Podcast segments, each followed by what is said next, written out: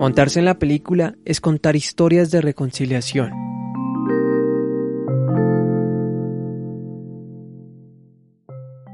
Y solamente cuando ves al otro y lo ves al otro como igual, puede empezar un asunto de lo que llamaríamos reconciliación. Si ves al otro como un, un menos o algo, pues no te reconcilias con alguien que es menos o con alguien que no te merece. Bienvenidos, esto es un episodio más de Montarse en la Película. A todos ustedes eh, les agradecemos por acompañarnos de nuevo a un episodio eh, en el cual vamos a hablar de cosas interesantes, cosas muy muy buenas del cine. Eh, y bueno, otra vez yo, David Rincón, de nuevo otra vez con ustedes y con Juan. Hola Juan, ¿qué tal? ¿Cómo vas? Hola David, muy bien, muy bien. Bueno, Juan, pues en estos días no hay nada más que hacer que ver películas, hermano. Pasársela en el sillón viendo pelis es lo que nos pone a hacer esta cuarentena y entre esas también ver pelis eh, sobre el contexto que vivimos en Colombia.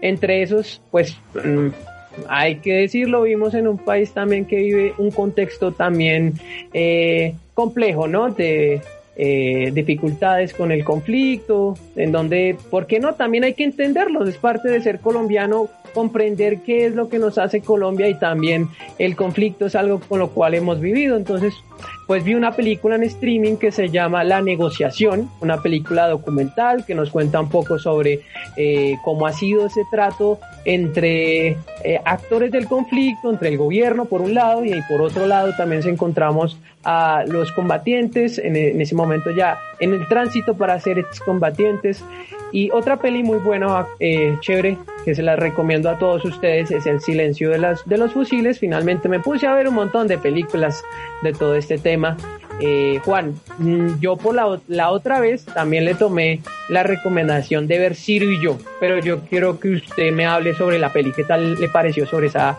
eh, le pareció ver esa película? Eh, sí, Ciro y yo eh, la vi hace más o menos tres años y la película es muy buena en tanto que el director muestra su relación con el protagonista y bueno, va en torno hacia el conflicto armado, pero se centra un poco más en la mirada de, de, de un papá que perdió a un hijo y, otro hijo que está inmerso en este contexto eh, colombiano del conflicto y es muy sensible, digamos que es una película muy sensible y, y, y la recomiendo, to totalmente la recomiendo.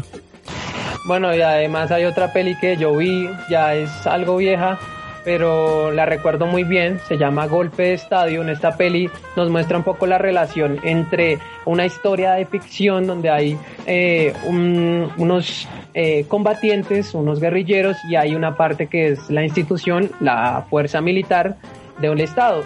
Ambos se reúnen en común para ver un partido de fútbol. Eso me llamó mucho, mucho la atención y quise indagar un poco más. Y por ende, pues eh, dije, pues, ¿por qué no invitar a una persona que nos hable un poco sobre de qué manera poder narrar el conflicto, de qué manera poder darle un contexto a algo que nos hace Colombia también y nos pone también a hablar de cine?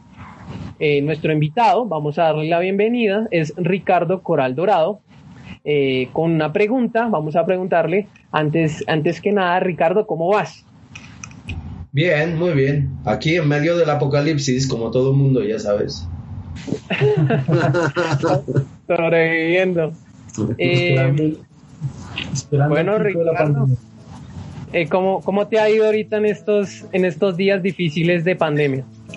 Pues eh, la verdad es que como estamos terminando justamente el proyecto del que vamos a hablar seguramente, que es Memorias Guerrilleras y tal, y terminarla como a control remoto, es complejo y tal, así que me ha tenido eso bastante ocupado. También estamos con el lanzamiento de nuestra plataforma indion.tv, que es una plataforma justamente de streaming, crowdfunding e learning para el audiovisual. Entonces también estamos con ese, esa, con la plataforma, así que la verdad bastante ocupado en la virtualidad y pues, o sea, muy como... Creo que no, no, no está la oportunidad de llegar a casa y descansar porque literalmente estás en casa todo el día, ¿no? Total, todo el tiempo, frente a la pantalla. O sea, si ya antes la pantalla nos tenía alienados, pues ahora sí la alienación de la pantalla será al mil por cien, o sea. Pues, pues, tú lo dijiste, Ricardo, vamos a hablar de Memorias Guerrilleras, es una película de la cual estás haciendo eh, eh, la dirección y quisiéramos, eh, antes que nada, que nos hables un poco, cuéntanos sobre la peli, de qué trata la peli. Bueno, yo soy el productor general, yo soy el creador de la idea y el productor general. Los directores son los mismos exguerrilleros, ¿vale? Y exguerrilleras, o sea, porque esto se... ¿De qué trata? A ver, eh, es un, es, eh, fue un ejercicio pedagógico, un ejercicio de utilizar el audiovisual para la reincorporación de los exguerrilleros y exguerrilleras a eh, la vida civil. O sea, ¿en qué sentido? Dijimos uh, un grupo de ocho, de siete personas más, todos profesionales del audiovisual. En un momento dado yo les propuse y les dije, cuando estaba todo el asunto de la, de la firma de la paz y tal. Muy bien, ha llegado el momento que esperaba el país la firma oficial y definitiva del acuerdo de paz. Los firmantes usarán un instrumento singular, el balígrafo. En ese momento yo me dije que se podía dar una cosa que podría ser muy chévere y es hacer una película de ficción donde los mismos guerrilleros justamente en su paso a la vida civil, en ese proceso, hicieran una película en la que ellos narraran sus propias historias desde la escritura, pasando por la producción, realización y pues la misma actuación de las de, todas las de todas las eh, obras. Entonces eh, lo que logramos fue hacer una cinco cortometrajes. Ellos desarrollaron. Nos fuimos los eh, los siete los siete amigos más. Nos fuimos a la Elvira Cauca y allá hicimos este ejercicio, pues obviamente se, lo propusimos aquí en Bogotá, a quien correspondía para que nos diera el acceso a las zonas veredales de transición en ese momento.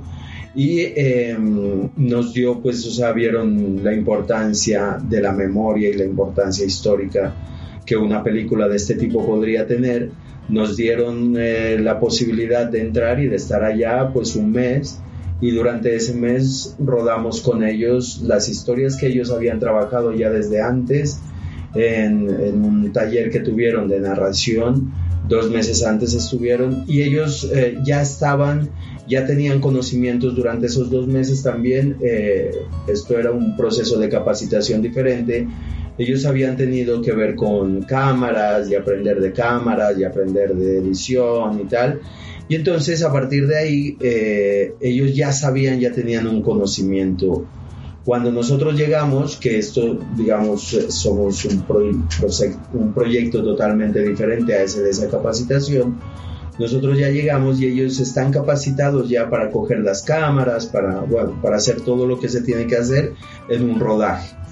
Y, y, nada, la verdad es que fue una experiencia maravillosa y pues fue como las dos premisas de, las cuales partimos para que esto pudiese ser un producto después que fuese un producto importante, digamos, y que fuese un producto que tuviese impacto real y que pudiese tener una, una posibilidad de éxito. Las dos premisas fueron, la primera es que ellos son un ejército, eran un ejército. Y em, el ejército funciona como el audiovisual. O sea, eh, la forma, la, estructura del audiovisual, como se produce el audiovisual, es totalmente jerárquica como lo es un ejército. Entonces esa era una premisa que yo mm, planteé y dije, a ellos no les será difícil entender los procesos de cómo hay alguien que manda. Entonces ahí habían los exguerrilleros y exguerrilleras, fueron directores y directoras, algunos se pusieron en el plan de director de los cinco, después eh, todos hacían y sabían exactamente porque como es, se estaba reproduciendo una forma jerárquica que es en la que ellos funcionaban, pues esa parte, digamos, de la parte de producción del, del, elemento industrial de la narración iba a ir bien, eso segurísimo, del proceso industrial.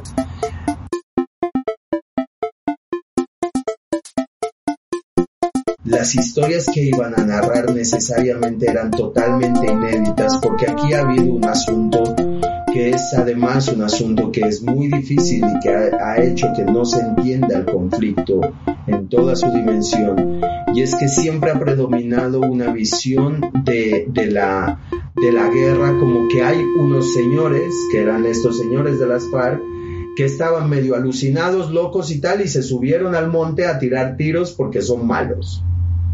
Y esto obviamente está totalmente alejado de la realidad, porque la realidad y la historia dicen otra, otra cosa.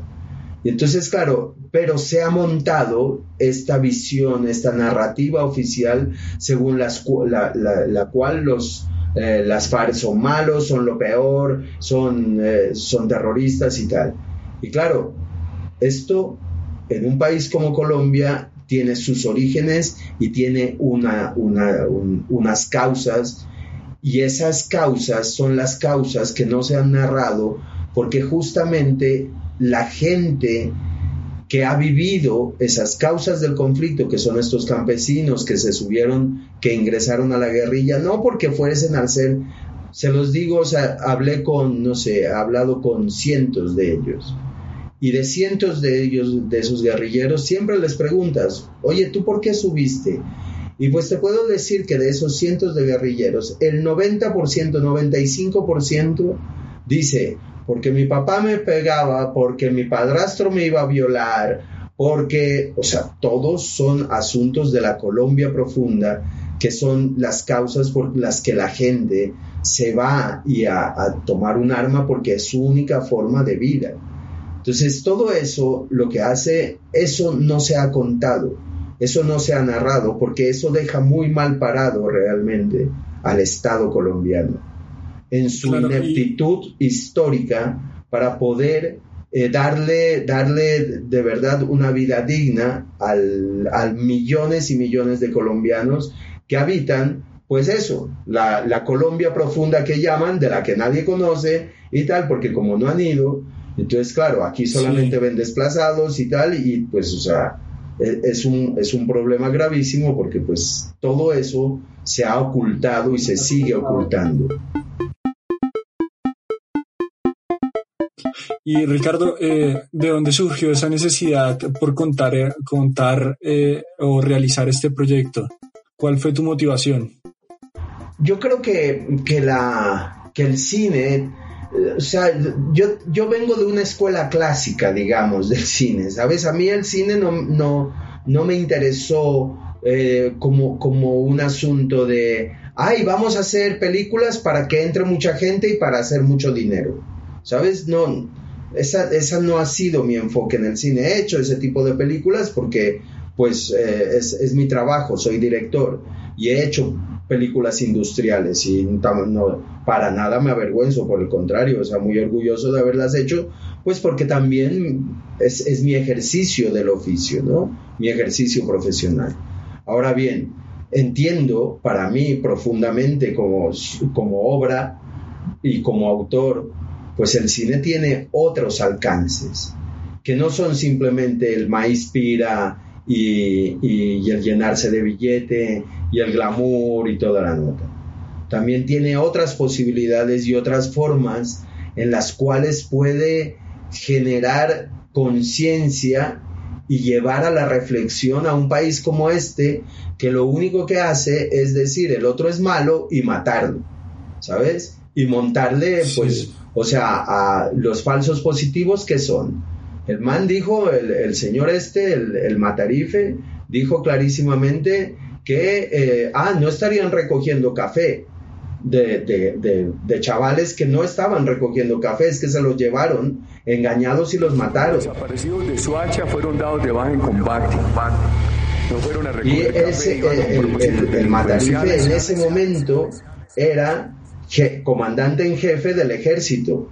O sea que el man tendría que estar respondiendo por cuatro mil y pico de falsos mal llamados falsos positivos, que son asesinatos de Estado realmente, ¿no? Solamente, o sea, entonces, claro, eh, si, esa, si, ese, si ese tipo de gente es la que tiene el poder, ¿qué está diciendo sobre los otros? pues está diciendo que los otros son los malos, porque, claro, es, que es evidente que la barbarie está de este lado, pero la narrativa se la tiene que echar al otro. El otro es el que tiene que ser culpable porque es el malo y es el que no quiere y tal. Y mientras tanto, el ejército está matando eh, ciudadanos inocentes, ¿sabes? Entonces, ese es un asunto y eso el cine lo puede decir. Y creo que es deber del cine decir ese tipo de cosas y llevar a reflexionar a la gente respecto a lo que le están diciendo y quizá a alguno, con que uno, con que uno solo abra los ojos y diga, Marica, es que esto tiene unas causas. Y a esos manes hay que entenderlos y, y, a ver si los dejamos de ver como animales que se pueden matar, porque pues los están matando, los siguen matando, ¿sabes? Y entregaron las armas y tal, o sea, han hecho un proceso de paz. Y, o sea, esto es la espiral de violencia que no va a terminar si se sigue así.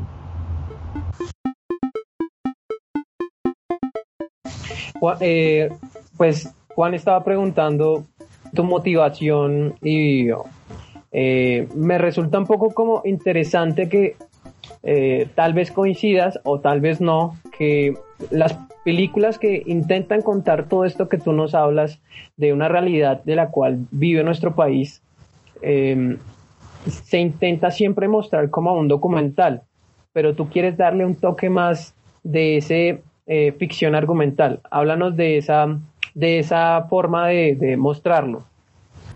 Mira, hay un asunto, es, un asunto también de concepto básico para mí, ¿sabes? Es, un asunto realmente de, eh, es, la ficción genera mayor emoción, ¿saben? El documental no es que no genere emoción, el documental igual genera emoción y se hace para eso, igual, es igual a la ficción. Ahora bien, ¿qué es lo que pasa con el documental? Que dentro de, la, dentro de, lo que la gente consume, ¿sabes? Dentro de lo que la gente básicamente eh, ve, el, documental no ocupa un gran espacio. Por tanto, es mucho más fácil, la gente no se ha educado mucho en el documental. Por tanto, es mucho más fácil llegarle a la gente con eh, ficción, con eh, narraciones de ficción, ¿sabes? Con actores y demás, en el sentido de que ya, por un lado, ya tienes a la gente que está acostumbrada a eso. O sea, ya, ya tiene unos parámetros y tal. Por otro lado, engancha más fácilmente, eh, de forma, la emoción se produce más fácilmente. ¿saben? Y entonces eh, con la ficción ocurre una cosa que es que tiene más poder de, em, de convencer y de, actuar, no, no, de convencer, porque no, no, no, hacemos cosas para convencer, perdón, eso no lo dije, de, de realmente de, de impactar, de llevar más a la reflexión a la gente. ¿sabes? A través de la emoción. La ficción tiene ese poder. El documental no es que no lo tenga, sino que como no hay una educación, como no es lo que permanentemente se ve, a la gente le cuesta más, a la de gente, digamos, más eh, en, un, espectro más amplio del, espectador. De hecho, todo el imperio norteamericano se montó sobre la ficción fílmica, ¿sabes? O sea, hay todos unos precedentes de cómo actúa la ficción sobre, por ejemplo, eh, sigamos con el Matarife, que por qué no seguir con él. Eh, ¿cómo, cómo, ¿Cuándo se institucionalizó la narconovela? La narconovela se, se, se, no, la narconovela se institucionalizó más o menos el gran, el primer gran hit de la narconovela es en el 2003, 2004, por ahí. ¿sabes? En el primer periodo de, este man. Cuando eso se monta, o sea, tú estás a través de la ficción, lo que hiciste fue ocupar el último espacio que le faltaba a la mafia para copar todo el imaginario de un pueblo, de la nación, que fue las narconovelas. Y empezaron a ser un éxito bajo el gobierno de este man. Y ahí se institucionalizó, ya la institucionalidad, digamos, estatal, se la habían tomado. Faltaba institucionalizar el imaginario narco. Está buenísimo lo que dices porque pues nadie le había puesto, pues particularmente no le había puesto atención tanto al momento político que vivía el país con el auge de las novelas, de narconovelas que vivió nuestro país. Eso está muy, muy bueno. Sí, claro. O sea, es, es fácil observarlo, por otro lado, o sea. Y ahí creo que eh, viene, viene una pregunta importante y es, eh, para, para, crear o para eh, reflexionar sobre el, el, proyecto de Memorias Guerrilleras, Ricardo, ¿tú tuviste alguna referencia, algún referente a nivel de documental, alguna película que te ayudó a, a construir el proyecto? No, yo creo que los referentes están siempre en la historia, pues sí, o sea, obviamente los referentes que traes de todo, ¿sabes? O sea, de, no sé, eh, pues, eh, ¿cómo se llama? Víctor, ¿no? Víctor, pues obviamente va a ser un referente fundamental porque Víctor, o sea, cuando nadie hacía películas con actores naturales, porque eso se había hecho en los años 60, ya se hacía poco y el man retoma esta vaina de los actores naturales y se vuelve esto, pues, o sea, el poder que tiene la imagen del, del actor mal llamado natural, pues, o sea, para ponerlo, ¿saben? Entonces, este, este, esta nota de, de, la, de, de esos referentes son, creo yo, clarísimos. También están eh, el cinema nuevo brasilero, que también hizo ejercicios de este tipo y tal. Y sobre todo, para mí sí hay un asunto fundamental que es el poder eh, narrar basado en parámetros clásicos, ¿sabes? En hacerlo lo más sencillo posible y cómo basado en parámetros súper clásicos de, eh, exposición, desarrollo y desenlace, tú puedes y sin, y sin mayor eh, necesidad de, de parafernalias, de movimientos, tal, todo esto lo, lo, que te lleva es a una sencillez que hay en, en los más grandes maestros que yo admiro y a los que, pues, o sea, le rindo culto total, está esta sencillez y este, y esta, y esta, no sé, sí, ese, esa, no, pobreza no en el mal sentido, sino en el bello sentido, en ese que no, no necesita nada más para hacer y para decir, ¿no?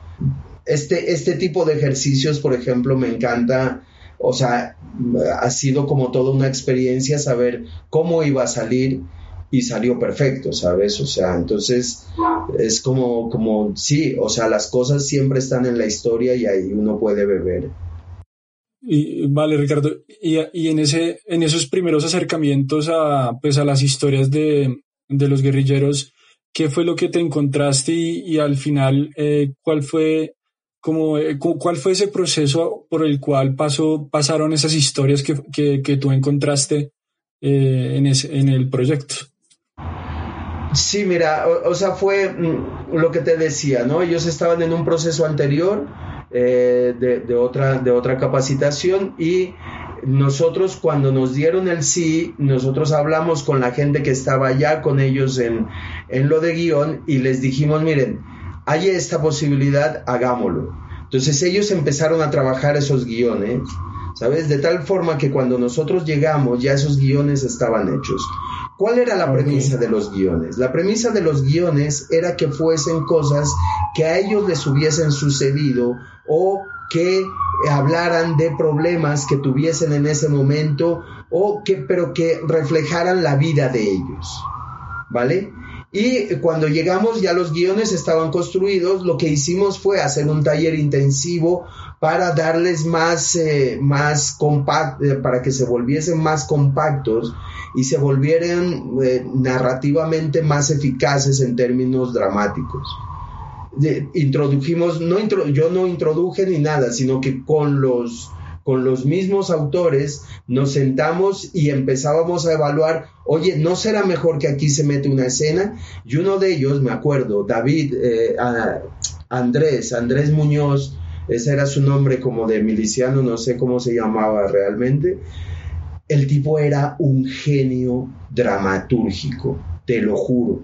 O sea, el man con unos errores de ortografía ni los hijueputas, pero ese man decía, profe, profe, ¿por qué no metemos aquí, como el man ya pilló como era, ¿no? O sea, llegamos y tal, y pues hicimos un estudio de cada uno, un análisis de cada una de las historias, y eso fue, pues no, no fue sino desembarcar irnos al aula a, a, moler con los, con los manes.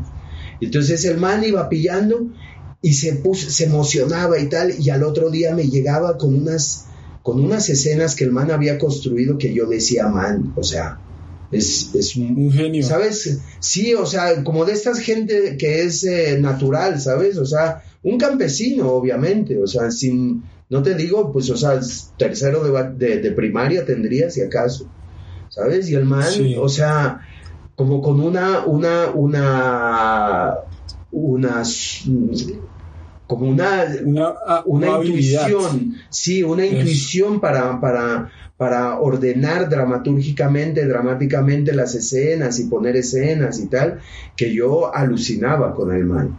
Y ese man, claro, o sea, por ejemplo, a este man le hicieron un atentado, le, le dispararon ocho veces y se salvó y tal, pero ahora el man está pues en la inmunda.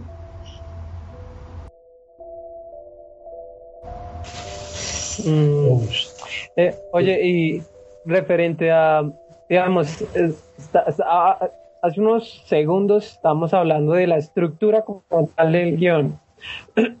y en cuanto a las historias que podemos encontrar, en, el caso de, por ejemplo, de David, que nos estabas hablando, el que, que, quería, que quería narrar a través del guion que ya, ya habías encontrado y las demás eh, historias. Mira, son, son, son cinco historias. Eh, las tres primeras son de la vida en la guerrilla, de la época de la guerrilla, digamos, y tal.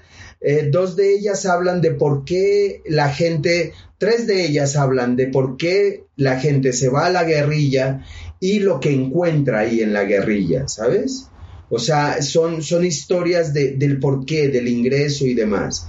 Y las dos últimas son súper interesantes porque es justamente el momento de transición que están viviendo y cómo eh, ellos empiezan a vivir el amor, por ejemplo, con una civil, ¿sabes? Eh, empiezan, eh, esa es una de las historias y la última es La lucha sigue, que es justamente, o sea, todo el miedo que ellos tienen de dejar las armas y de cómo eso les puede afectar, o sea, como entregar las armas, que ha sido siempre su compañera, y no solamente es eso, sino el dolor de, y el miedo de dejarlas porque sin eso se quedan sin protección, ¿sabes? Y al final la conclusión es no, dejémoslas, la vamos a entregar las armas y tal.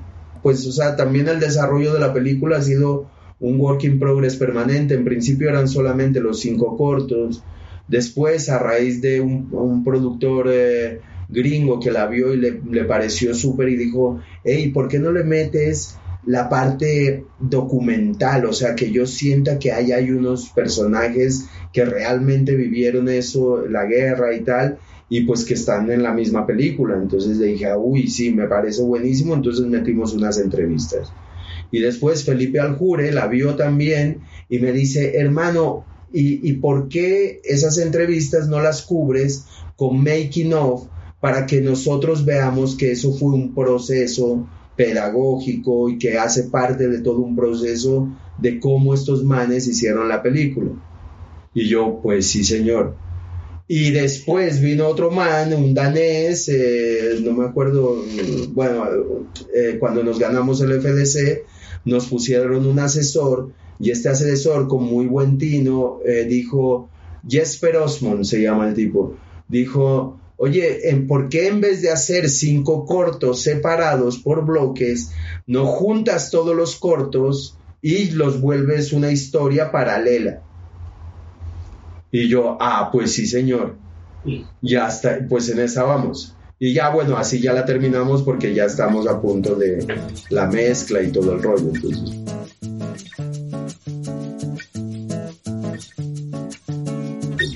En, eso que dices de historia paralela, paralela eh, es la intención de darle esa unión coral a las cinco historias. ¿Se pueden unir esas cinco historias? Sí, sí, de hecho se unieron perfectamente y pues se entienden perfectamente, ¿no? O sea, igual eh, nosotros pues siempre lo testeamos y tal y, ha funcionado muy bien tal y como está ahora, ¿no?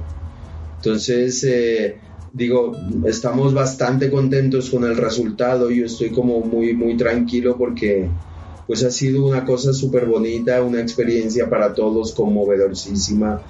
Y esperamos, o sea, realmente en este momento ya esto se vuelve un, asunto pues eh, que ya em, desborda el asunto simplemente cinematográfico y ya se vuelve un asunto vital porque a esta gente pues la están matando, mataron a uno, aparte de, de Andrés, cual que le hicieron a Andrés Muñoz, que le hicieron este atentado, que le metieron ocho tiros, eh, hubo otro a, David Marín, que es como se llama, en honor a él, se llama nuestro colectivo, el que hicimos la película, eh, pues lo mataron el 17 de julio en Caloto, el 16 de julio, de, junio, perdón, en Caloto, Cauca, eh, lo mataron también, o sea, y él había sido un miembro súper destacado del, del equipo, había sido fotógrafo, había sido actor, o sea, bueno, ahí está su imagen, ¿no? Que es lo, pues, lo único que, que podemos, que queda, pero,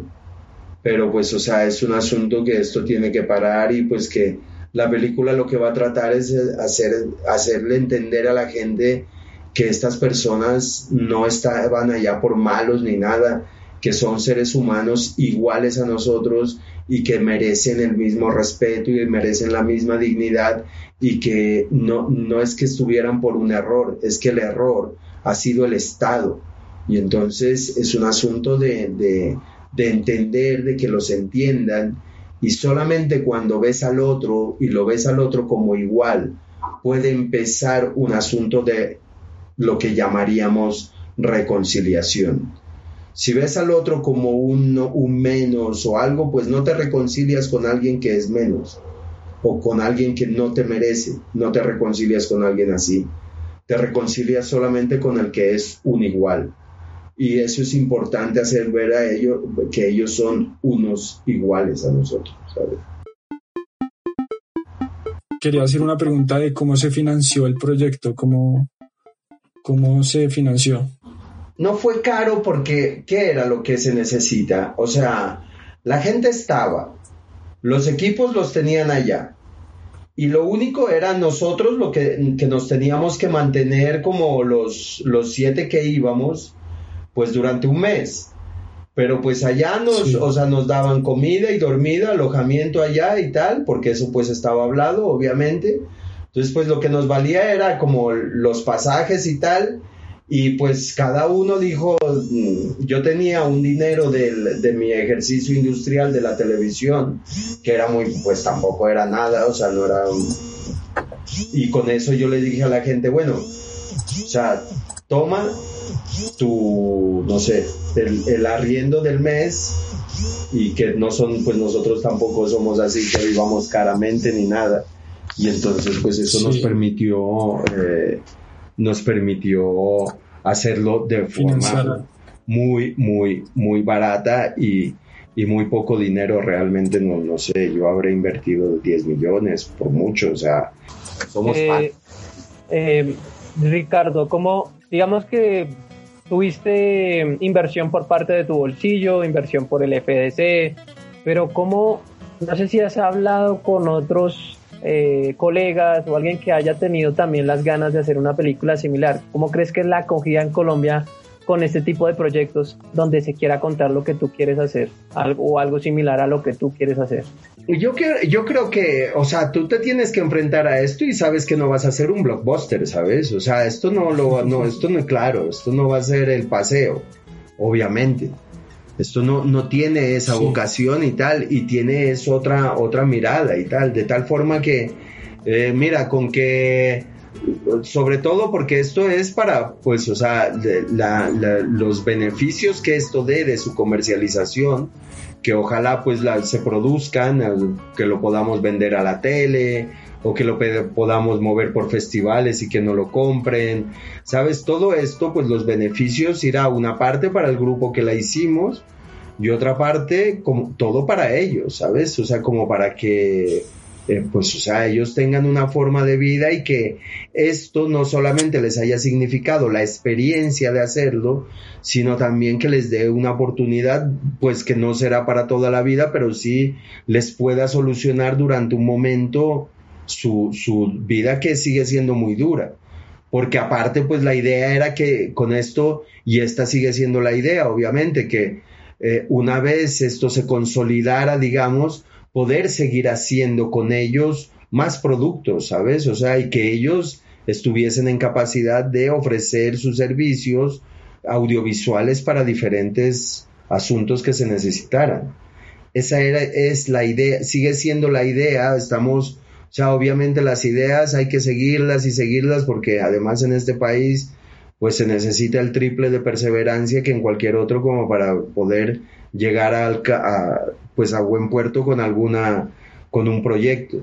Y en este caso, pues, o sea, la película, digamos, es el primer paso para que ellos, ojalá en un futuro, pues se puedan profesionalizar todavía más y pues puedan vender sus servicios como eh, audiovisuales.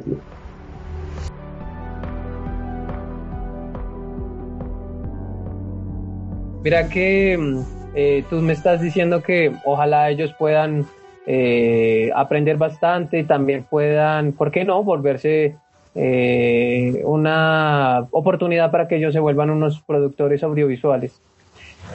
Eso por la parte de los realizadores y por la parte de la acogida de, en Colombia y algunas, en específico, regiones del país. Por ejemplo, en las más golpeadas por el conflicto, que fueron severamente digamos que el conflicto fue casi eh, contundente con, con, estas regiones y fueron muy, muy afectadas. Cuando tenga la oportunidad de observar tu película, eh, ¿cuál crees que puede ser o desde tu punto de vista podría ser esa, esa acogida? Se verán en la pantalla. Eso va a ser, o sea, y eso es fundamental, porque aquí hay un asunto que, que, eso es lo que siempre pasa en todos los, los cines, ¿no? O sea, eh, en, en, la, en, la, industria cinematográfica eh, tienen poca cabida los, eh, la, gente normal, los campesinos y tal. Menos mal nuestro cine ha ido descubriendo esa vida, ¿sabes? Y la ha ido retratando y ha ido dejando memoria, Iván Gaona, ¿no? O sea, eh, no sé cómo se llama, César Augusto, de Con la Tierra y la Sombra, ¿saben? O sea, son autores que se han metido como a, explorar esa ruralidad que es súper... Y, que, que, tienen realmente acogida, o sea, porque la gente se ve, como nunca la muestran a la gente, nunca muestran a los campesinos realmente y tal. Y nosotros con esta película, en las regiones donde va allá, donde ha sido, y, estoy seguro que cuando la proyectemos, la gente dirá, ah, es la verdad, así es, porque fueron ellos mismos que son campesinos al fin y al cabo los que han, los que escribieron las historias, Y eso les pasó a ellos. Vale, eh, Ricardo, que eh, en este momento la, la, película está en etapa de postproducción. Eh, ¿En qué va la película? ¿O se va, tienes alguna fecha de estreno? No, todavía, o sea, yo quiero terminarla primero, o sea, es muy importante saber el producto exactamente que vamos a tener, porque sí está muy bella, o sea, la música de Edson Belandia la ha puesto como en un nivel también, o sea, le ha aportado muchísimo, ¿no? La colorización, ya todo, pues todos estos procesos que cuando los haces con, pues el premio nos permite eso, sabes que va a hacerlo con todo el lujo, para que todo quede súper bien terminado, para que la, el Dolby, el, el 5.1, ¿no? O sea, el sonido sea, porque todo, porque obviamente nuestra, nuestra pretensión es estrenarla en la pantalla grande, ¿no? Por un asunto también por la misma dignidad de ellos, de los que la hicieron, porque se lo merecen, ¿sabes? Se merecen ver en sus, sus rostros y su esfuerzo y todo en una pantalla que es el cine. Es que el cine no es, eh, claro, estas pantallas pequeñas. Ahora igual, ¿no? Nos tenemos que acostumbrar a estas pantallas y todo bien, no hay ningún problema. Pero el cine va a seguir existiendo y esta es una película pensada para pasarla en el cine. No sabemos cuándo puede ser y sabemos que, que, muy seguramente afuera, en Europa, y, y, donde pues saben del conflicto en Estados Unidos también, incluso en el Oriente, ¿sabes? Sabemos que allá podemos tener una audiencia que, eh, que haga que la película pues una vez tenga un recorrido internacional y pues sea muy mencionada y tal, quizá pueda tener una oportunidad en las salas aquí del país. Y si no, igual la, la moveremos pues por todas partes. O sea, eso sí, redes y tal. Esto es un proyecto de Indion.tv, de la plataforma que les hablo. Entonces, en algún momento también la podremos estrenar online, ¿no? Y pues tener un, pues eso, o sea, tratar de, de generar impacto porque es importante. Vale, eh, yo creo que es importante hacer esta pregunta en referencia a, cómo estamos, cómo está el país hoy y que lo que tú nos contabas de que le han hecho atentados a, a los guionistas, bueno, a, pues a, los excombatientes y hay, hay uno que, que murió. Eh, que, ¿Cómo es la situación del país y, y, y si la película tiene una, una relación directa eh, sobre la situación que está viviendo el país? ¿Cómo crees que, que va a avanzar el país o o desde dónde tendríamos que mirar la situación actual del país?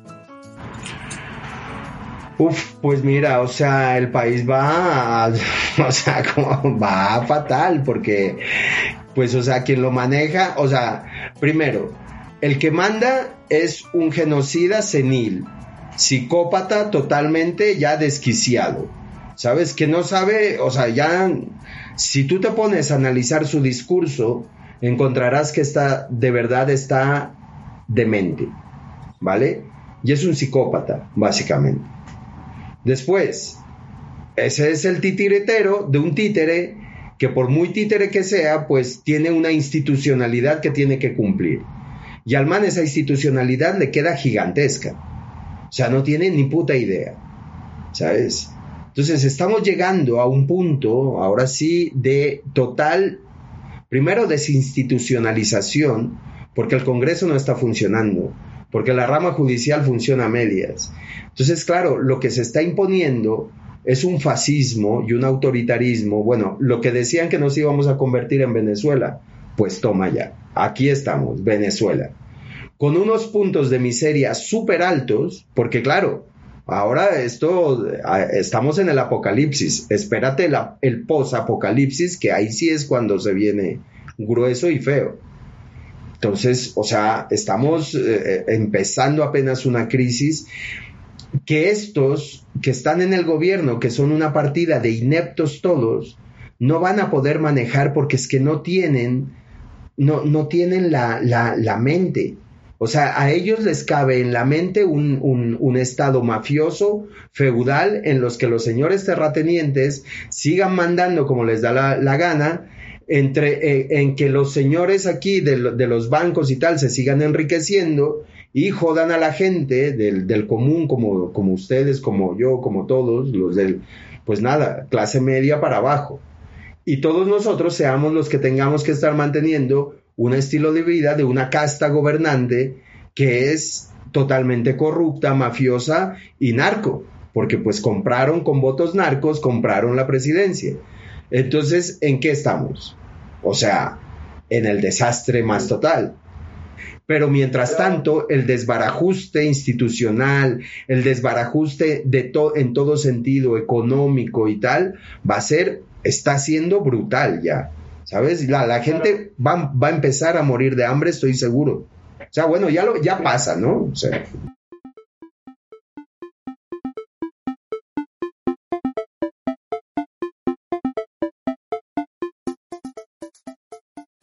Pero mira, Ricardo, que ejercicios como estos de tu película y cosas que nos hacen pensar, cosas que hacen reflexionar, o al menos tener un punto crítico de la realidad, eso es bastante rescatable. Entonces, eh, pues alabamos este, esta peli que nos, que nos, nos vas a, a, compartir en un, en un futuro y obviamente vamos a ver la peli con muchas ganas.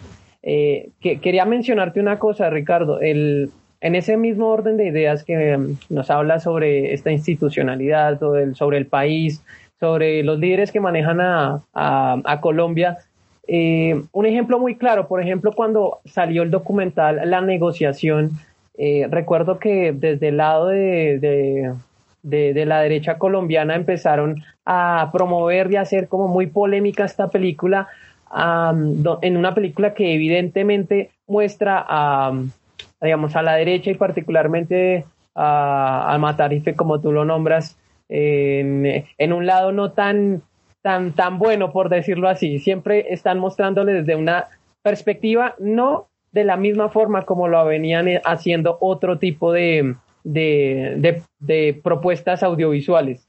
En el caso de Memorias Guerrilleras, ¿crees que habría algún tipo de mm, reacción similar en este tipo de sectores políticos? De sí, claro, claro.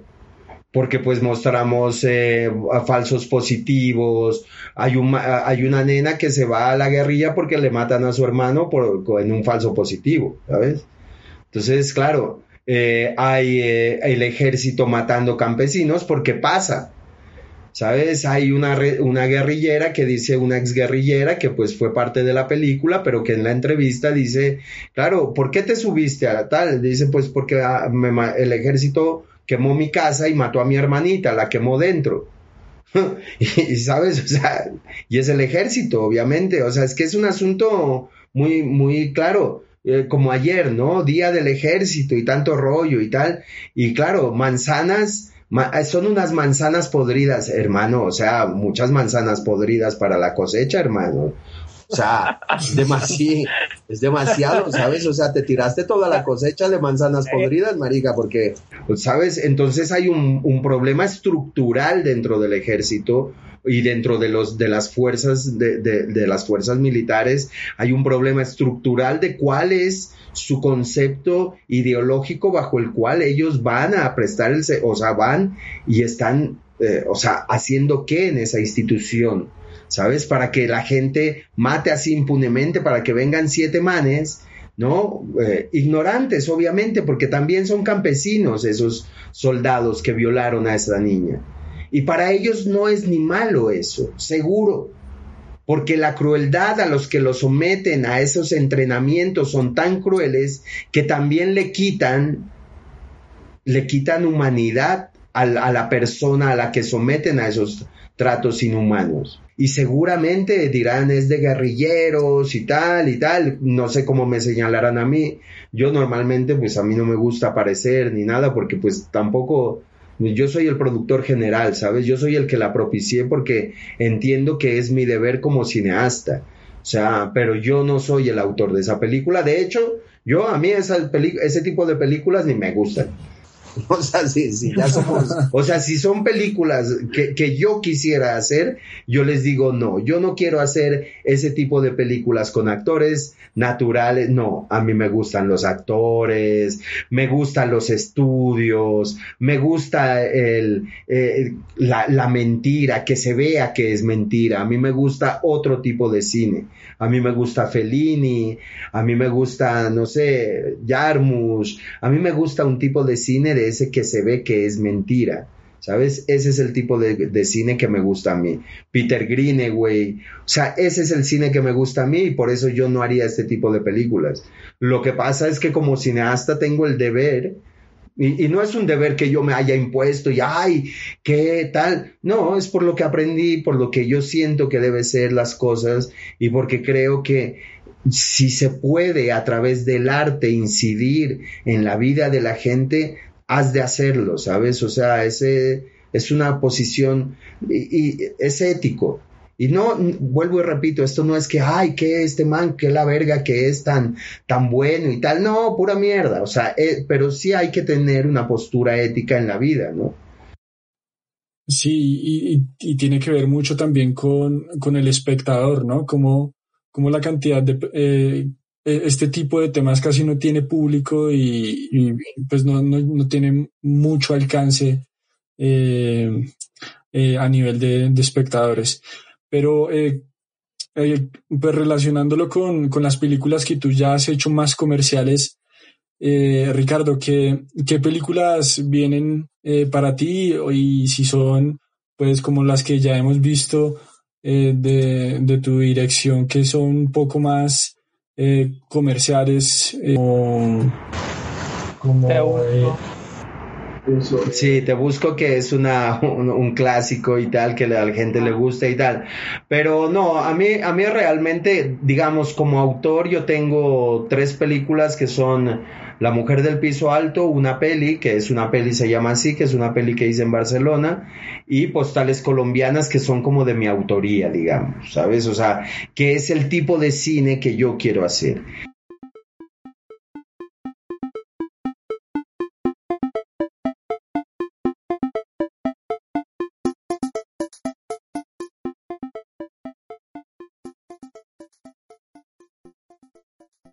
Bueno, hablando también de, de Indion, que has hablado del, del digamos, de tu proyecto, el, háblanos como de qué, a qué se dedica Indion TV. Mira, Indion.tv es una plataforma que nosotros lanzamos en el 2012 y fue, digamos, la pionera en esa época del streaming audiovisual de películas, ¿sabes? Para ver películas y tal. Netflix no había hecho la explosión que, que después hizo, ¿sabes? Entonces nosotros pudimos funcionar como streaming audiovisual hasta el 2016. En ese momento, financieramente, justamente por la aparición de, de Netflix y que todo el negocio del PPB cambió y todo el rollo, pues nosotros lo que hicimos fue cerrar porque ya financieramente no era viable y dijimos, bueno, repensemos y, miremos qué hacer.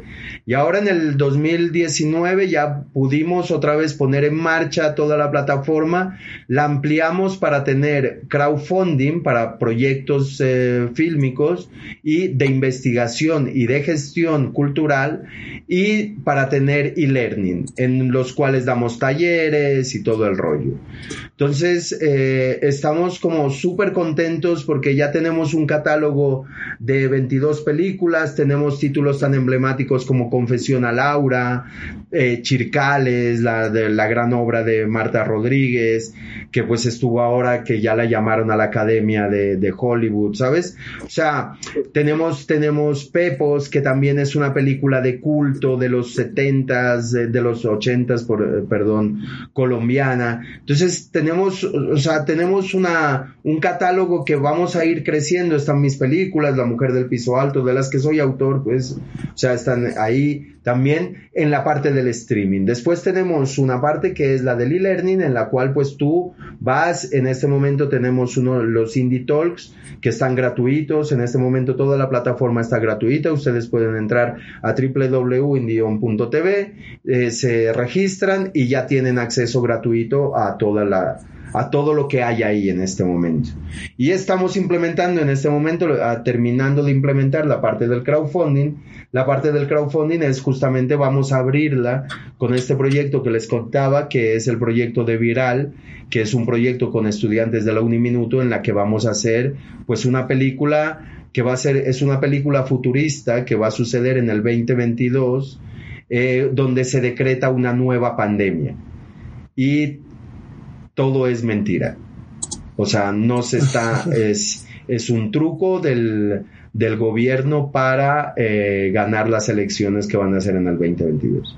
Pero bueno, eh, digamos que el, proyecto básico de la plataforma es propiciar una comunidad creativa online en la cual pues podamos hacer proyectos en conjunto, podamos eso, justamente pues tener talleres y demás, ver películas, ¿saben? O sea, mm, estamos en expansión realmente porque lo estamos viendo a ver cómo eh, tener festivales alojados también, que ya vamos a tener un festival alojado donde podamos hacer todo y tal. Entonces estamos en ello.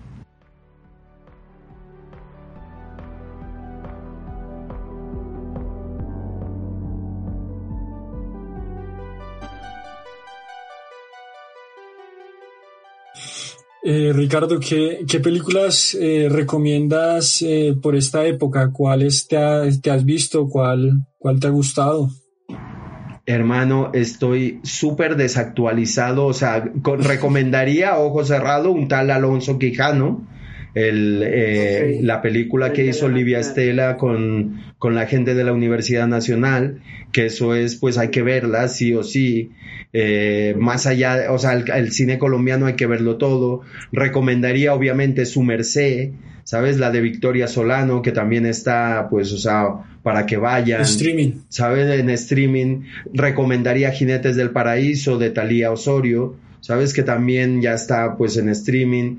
Entonces, o sea, yo lo que, lo único que puedo recomendar es cine colombiano, que vayamos a verlo, o sea, que lo consumamos, porque realmente es un asunto que es importante, o sea, es demostrar que eh, no podíamos antes, o sea, que, que el, el, éxito de las películas colombianas no se debía a que no tuviesen público o de que no quisiesen ser vistas.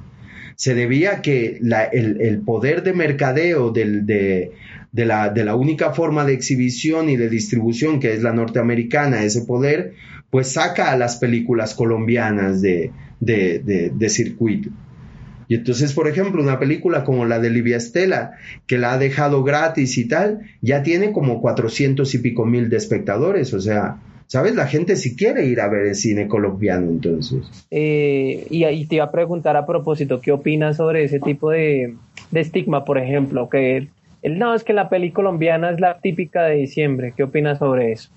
Bueno, o sea, yo creo que sí, también. O sea, también es una, porque pues se hacen y, y, tienen éxito. Entonces, yo he hecho de diciembre, entonces, pues, o sea, sí, ¿sabes? O sea, es real y no, y no es malo, por el contrario.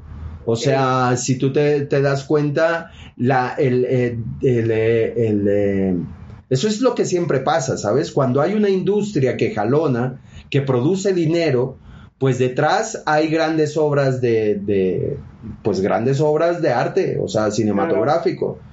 Si pillas, o sea, todo es un engranaje. La industria es un engranaje. Y hay alguien que tiene que producirla por arriba y darse la pela de, de pues, de hacer esto que toda la, la élite pensante dice, ay, esas películas de mierda y tal.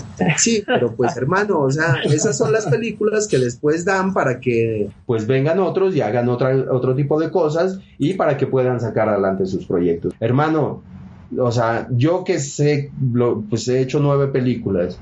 O sea, yo que sé lo que es hacer cine, hermano, sé que fue puta, o sea, cada man se merece, o sea, y cada nena que se ha metido a hacer una película se merece el éxito, pues ojalá siempre lo tenga, porque hacer una película es un camello, ni el hijo de puta. Entonces, si es un camello de ese tipo, hermano, todo mi respeto para quien emprenda esa vaina y, y, y pues mucha suerte. Si es una, si es una película de estas de donde el matarife es bueno y tal, pues esa película no. O sea, eso sí, y, y que le traten de, de lavar la, la, cara a ese genocida, pues eso no, ¿sabes? Pero de resto, o sea, que todo mundo, terror, que hagan de todo, tío, ¿sabes? O sea. Bueno, Ricardo, vale. muchísimas gracias. Eh, no sé, Juan, ya yo, yo estoy satisfecho con, pues, con la charla tan bacana que hemos tenido con Ricardo.